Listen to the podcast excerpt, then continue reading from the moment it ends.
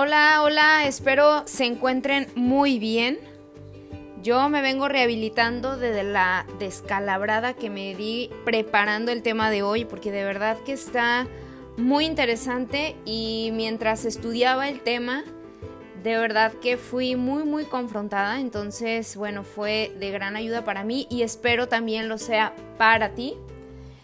Y bueno, el tema del día de hoy es el autosabotaje.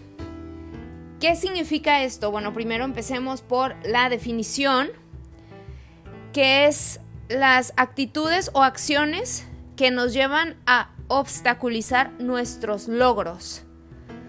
¿Qué quiere decir? Que le ponemos trabas al, nuestro camino rumbo a la meta. O sea, eh, queremos, por ejemplo, emprender y el autosabotaje son esos pensamientos que nos detienen, que nos frenan, que nos hacen tirar la toalla o que nos paralizan y ni siquiera nos dejan intentarlo. O sea, ni siquiera damos el primer paso porque están estas, estos pensamientos que nos frenan. De forma inconsciente adoptamos actitudes o hacemos ciertas cosas que nos alejan de aquello que queremos lograr, o sea, nos paralizamos. ¿Por qué nos pasa esto? ¿Por qué existe este autosabotaje? O sea, ¿qué nos impide, por ejemplo, empezar ese negocio tan esperado? ¿Qué me impide comenzar una vida más saludable? ¿Qué me impide eh, inscribirme ya a al CrossFit para ir a entrenar o empezar mi, dieta o mi régimen alimenticio? O sea, ¿qué me está deteniendo? ¿Qué, me está frenando para avanzar? Una de las cosas que, que descubrí en esta, en esta investigación es que nos frenamos porque para nosotros eso es como un mecanismo de defensa. O sea, nosotros queremos evitar sufrir. Tenemos miedo de salir de nuestra zona de confort. Entonces, cuando tenemos un objetivo a la vista, obviamente se ve inalcanzable porque es una zona desconocida para nosotros. El que yo tenga que avanzar hacia un lugar X o hacer cierta cosa me demanda que salga de mi zona de confort. Y eso automáticamente dispara ansiedad porque, porque no, no sabemos qué va a pasar. Entonces nos da miedo. Y una manera de evitar este sufrimiento y protegernos es creando un montón de barreras. Una de ellas, por ejemplo, es las excusas. Empezamos a tener un montón de excusas para no hacer aquello que queremos hacer. Otra, otra forma es posponer proyectos y planes. O sea, tal vez dices, no, no, no, sí lo voy a hacer, pero, pero ahorita no. Ahorita no, no es el tiempo. Fíjate cómo están las cosas, que la pandemia, que los niños, que no tengo dinero, que X, que Z, ¿no? Otra cosa es que buscamos recompensas inmediatas. O sea, queremos el aquí, el ahora, el ya, ¿no? O sea, tú piensas, por ejemplo, bueno, en mi caso, siempre he querido escribir un libro. Y bueno, pienso, ok, escribir un libro, no de aquí a que termine el libro y de qué voy a escribir y quién lo va a leer y ni siquiera sé qué tema, de qué tema hablar. Entonces ya tengo excusas, ya lo estoy posponiendo y digo, no, ya después, después, ahorita tengo trabajo, tengo otras cosas, no, no tengo tiempo. Y luego cuando, no sé, pasen los años va a ser otra razón y van a ser más excusas. ¿Por qué? Porque eso toma tiempo, o sea, yo voy a estar invirtiendo en algo a mediano o largo plazo, no es de mañana, no es de una semana y a veces eso queremos, o sea, queremos ver los resultados ya. Y eso nos frena. Estas son formas en que mostramos que no creemos que podemos hacerlo. O sea, todo esto es Adi pensando que no va a poder escribir un libro. Y como ella cree que no es capaz de escribir un libro, entonces, pues crea todo este escenario para frenarla de que ni siquiera lo intente. Otra cosa que nos frena, otra forma en que nos autosaboteamos es el perfeccionismo. O sea, y es otra cosa que a mí me pasa más de lo que me gustaría admitir. O sea, quiero que esté perfecto para intentarlo, para empezarlo, para hacerlo. Y de hecho, de esto hablé en el episodio pasado. Nos frena ese esperar que esté al 100 cuando todo es mejorable. O sea, si yo escribo un libro, yo digo, ok, quiero que sea perfecto. Pero por más perfecto que yo crea que esté, siempre va a ser mejorable, siempre va a poder tener algo mejor, una palabra distinta, un contenido más interesante, etc. Entonces, pues eso es una barrera que yo misma me estoy creando. Y bueno, ustedes pueden tener sus propias, eh, su propia lista de, de cosas que, las, que les impide avanzar, cosas que truncan o frustran o frenan sus planes y que podemos llamar autosabotaje. ¿Qué podemos hacer con esta situación, con este diálogo interno? Uno de los consejos que yo te doy y que también dan varios psicólogos que consulté, estuve escuchando este, unos podcasts muy interesantes que después les paso para que también se, cultiven y, y crezcamos juntos como comunidad. Pero bueno, uno de los puntos que comparten es el escribir. Y dice que escribir nos ayuda a darle claridad a los pensamientos. Esto también es algo que Jordan Peterson, que es un psicólogo, en su libro 12 reglas para la vida, él también expone la importancia que tiene escribir y cómo esto nos ayuda, ¿sí? Es la forma sofisticada de pensar. Realmente escribir nos ayuda a darle claridad a lo que estamos pensando. Entonces, un consejo es que tú escribas tus pensamientos. O sea, si tú vas a emprender y qué te está deteniendo, qué cosas estás pensando que te frenan, escríbelas. Y después analiza eso que escribiste. O sea, separa objetivamente lo que es real y lo que está solo en tu imaginación, lo que son solo hipótesis que no están sucediendo hoy. Entonces cuando empezamos a analizar lo que pensamos de una manera más crítica y de una manera más objetiva, entonces nuestra mente empieza a tomar claridad y ya no estamos como tan abrumados y tan agobiados por pensamientos de no puedo o de supuestos fracasos, ¿no? O intentos que pudieran resultar mal. Entonces pregúntate, ¿qué te detiene de hacer X? ¿En qué cosas puedes trabajar hoy que te acercarán a ese objetivo?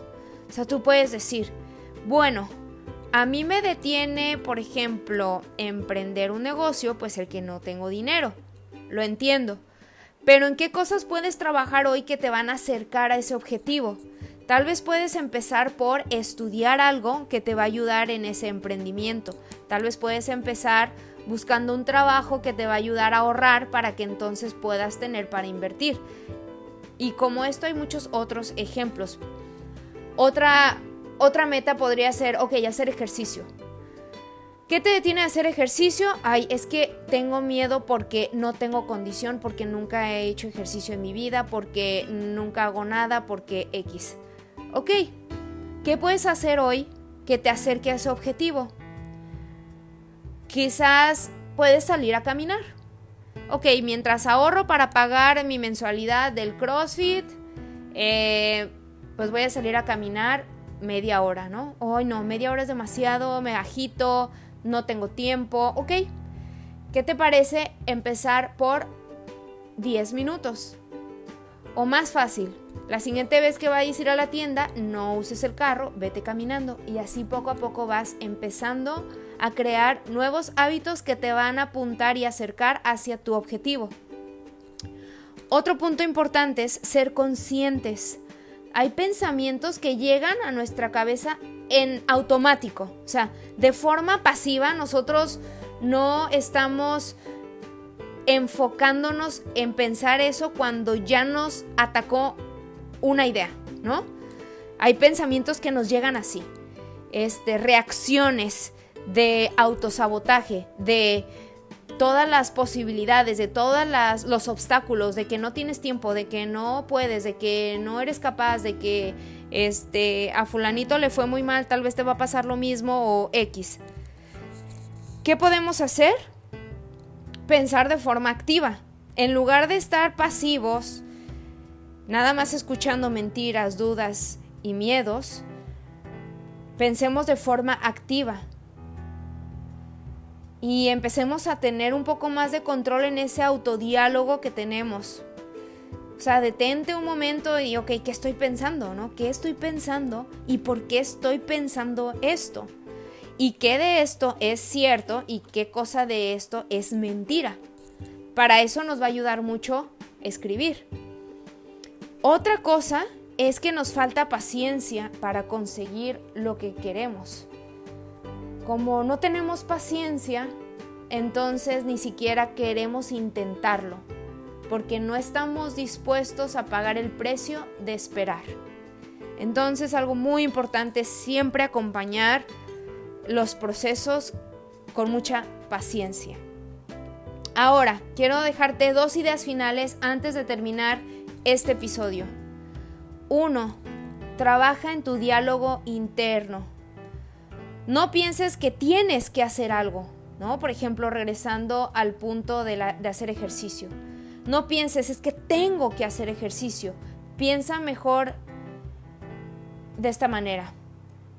He decidido hacer ejercicio porque esto es bueno para mí, ¿no? Es, no tengo que hacer ejercicio porque no me quedan los pantalones, porque el doctor ya me dijo que no puedo seguir así, que porque X, Z, o viene una boda o tal evento y tengo que hacer ejercicio. No, no, no. Piensa, he decidido hacer ejercicio porque esto es bueno para mí. Parece lo mismo, pero no. Otra cosa muy parecida es cuando pensamos, necesito hacer X en lugar de quiero. Y volvemos al ejemplo del ejercicio.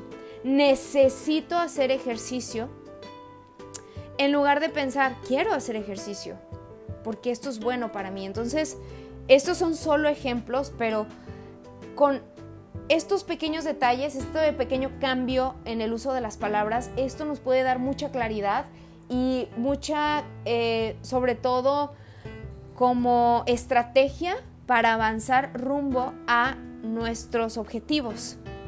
Cuando nos ponemos barreras, cuando tenemos este autosabotaje, pensamos que tenemos que y que necesitamos hacer X. Entonces podemos pensar que decido hacer esto porque quiero hacerlo. Y poco a poco va a ir cambiando esa dinámica y se van a ir cayendo esas barreras. En segundo lugar, súper importante, rodéate de gente que quiera lo mejor para ti. Este tipo de persona te va a impulsar. No sé si les pasa a ustedes. Y vuelvo al, punto del, entrenamiento. Este, cuando estás en una clase y hay una persona así que tiene un montonal de flojera y se la pasa bostezando, hace los movimientos súper lento, o sea, de verdad parece que durmió 10 minutos y pues ha tenido un mal día. Y como que te contagia, ¿no? O sea, como que dices, no inventes, o sea, qué pereza. Y empiezas a bostezar y así como que se te hace muy tediosa y muy larga la clase. Pero ¿qué pasa cuando estás con una persona toda llena de energía, que, es, que está entrenando a máxima velocidad, dándolo todo y no sé, está como motivada? Como que con, todo el power, ¿no? Y pues tú estás ahí con esa persona y pues como que te jala, ¿no? O sea, como de alguna manera te incomoda porque te hace sentir que tú estás pues flojeándole o no sé, que no estás tan, tan en forma o condición como él o ella, pero al mismo tiempo te impulsa, ¿no? O sea, te jala, te, te hace como que, ok, pues muévele, ¿no? Entonces, este tipo de personas te va a impulsar y hasta te incomoda estar con esa persona si te mantienes pasivo. O sea, si tú eres una persona pasiva y estás con una persona que quiere crecer, que quiere mejorar y que además quiere lo mejor para ti, va a ser incómodo porque no te va a dejar que estés pasivo y no te va a dejar en tu zona de confort. constantemente te va a estar diciendo, oye, ¿por qué no haces? Oye, ¿cómo vas con esto? Oye, ¿qué tal esto otro? O esa persona, la ves que de repente está tomando decisiones y está haciendo cosas y está arriesgando y está saliendo de su zona de confort, entonces tú te sientes como, ay, no inventes, o sea, ¿y yo qué estoy haciendo, no? Entonces, rodéate de gente así. Rodéate de gente que, que quiera sumar un por ciento de mejora en su vida y que además quiera sumar ese por ciento de mejora en tu vida. Gente que te mueve a la acción. Y vas a ver cómo poco a poco vas a irte desbloqueando y vas a salir de ese autosabotaje. Y bueno, hasta aquí está eh, pues el episodio del día de hoy. Espero que estas herramientas sean útiles, espero que, que pues no te hayas descalabrado tan duro como yo me di a mí misma a través del proceso de, este podcast, de este episodio, y que sobre todo estés animado y animada a tomar acción y, a avanzar y a querer salir de tu zona de confort y a decidirte sumar un por ciento de mejora en tu vida cada día. Hasta aquí esta grabación y te espero la próxima semana con un nuevo tema.